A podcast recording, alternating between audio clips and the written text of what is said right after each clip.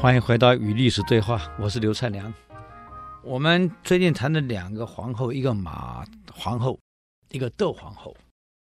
马皇后是想尽办法让外戚不要干政，结果马氏全族保住了。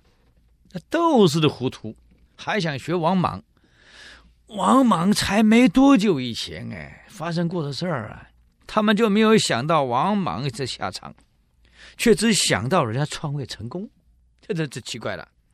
结果现在好了，窦氏一族被何帝全部杀光铲光，窦太后还没死哎，你想想看，情何以堪呐、啊？所以有时候人啊，机关算尽，得到什么？我们有时候想想也是这样子啊，难怪马皇后、马太后给孩子讲的。黄老还是有一些值得我们学学的。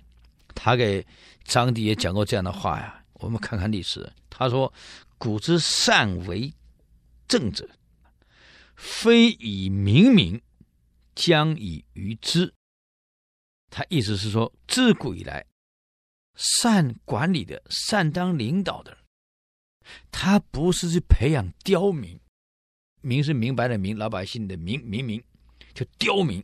机关算尽，啊，投机取巧，很会耍心机的叫明民。马太后就很清楚，我不能让我的外戚变成明民，变成刁民，什么都要算计，什么都要，这个下场绝对不好。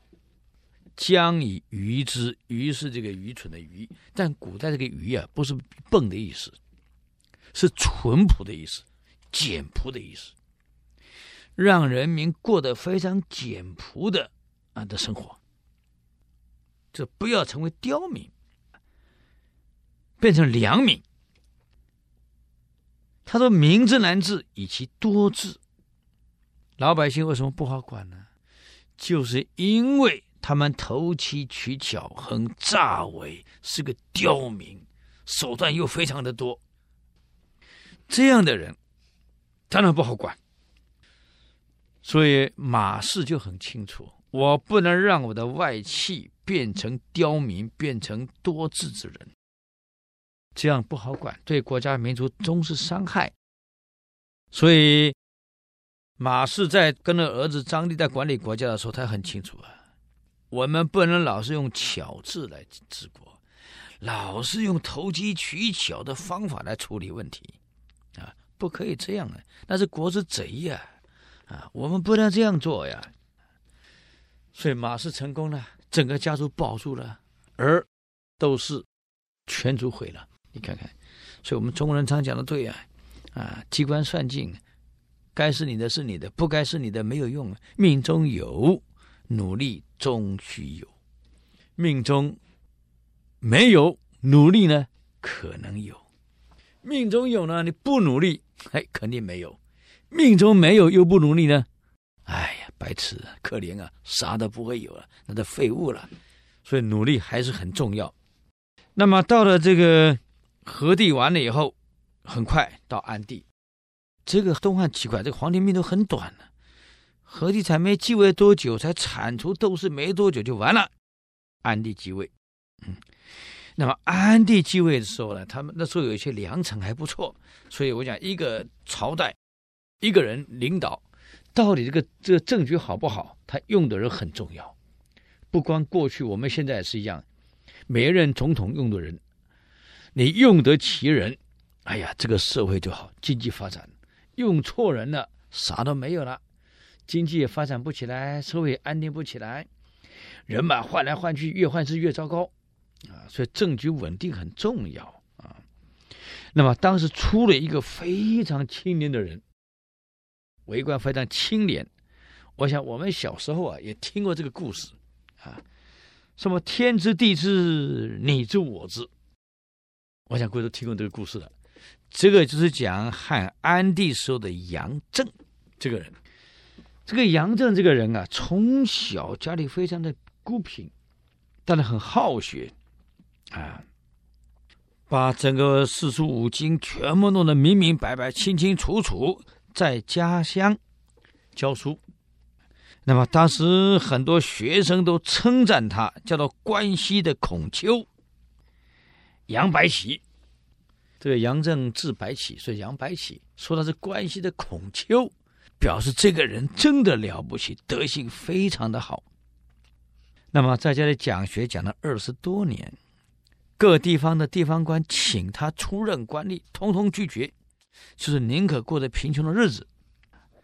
后来朝中央的宰相听说他贤能，亲自恭请聘用他。就是杨震已经五十多岁了，年纪虽然老，可是德性更好，心智更坚定。那么为官之后呢，升得很快，当了荆州刺史，当了东莱太守，后来奉命到东莱去任官。去任官的时候，途中呢，就到了昌邑县了。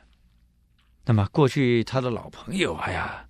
这个在昌邑县呢，当这个县令，就来看他了。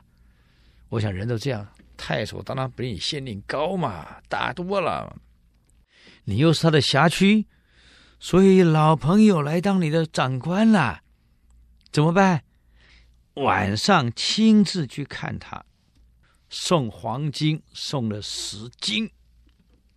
哎，不是十两哎，十斤的黄金哎。其实我们想一想，一个县令哪来十斤的黄金？你会拿去送人？你家里肯定不止十斤，对不对？哎，所以我我们想真可怜啊！哎呀，杨正就跟他说了：“老朋友啊，我很理解你啊，我也很了解你啊，我们是朋友几十年呐，可惜呀、啊。”你却不了解我这个你的老朋友，这个钱我不能拿呀。他的老友叫王密，秘密的密。哎，现在是半夜，我偷偷来拜访你，又没人知道啊。这十斤的黄金你收下了，谁晓得呀？杨正说了：“是啊。”你我在这儿对话，天知道，地知道，你知道，我也知道，怎么能说没有人知道呢？这就是历史上我们从小读书的时候听的故事。哎呀，天知地知，你知我知，这是杨震跟王明的对话。现在总以为做人做事做些鸟事没人知道，错了，天知地知，你知我知，至少四个人知道，怎么会没有人知道了？王密听了以后啊，非常惭愧，告辞走了。临走的时候，王震跟他讲：“王密兄啊，我们是好朋友啊，有些话我必须要跟你说。”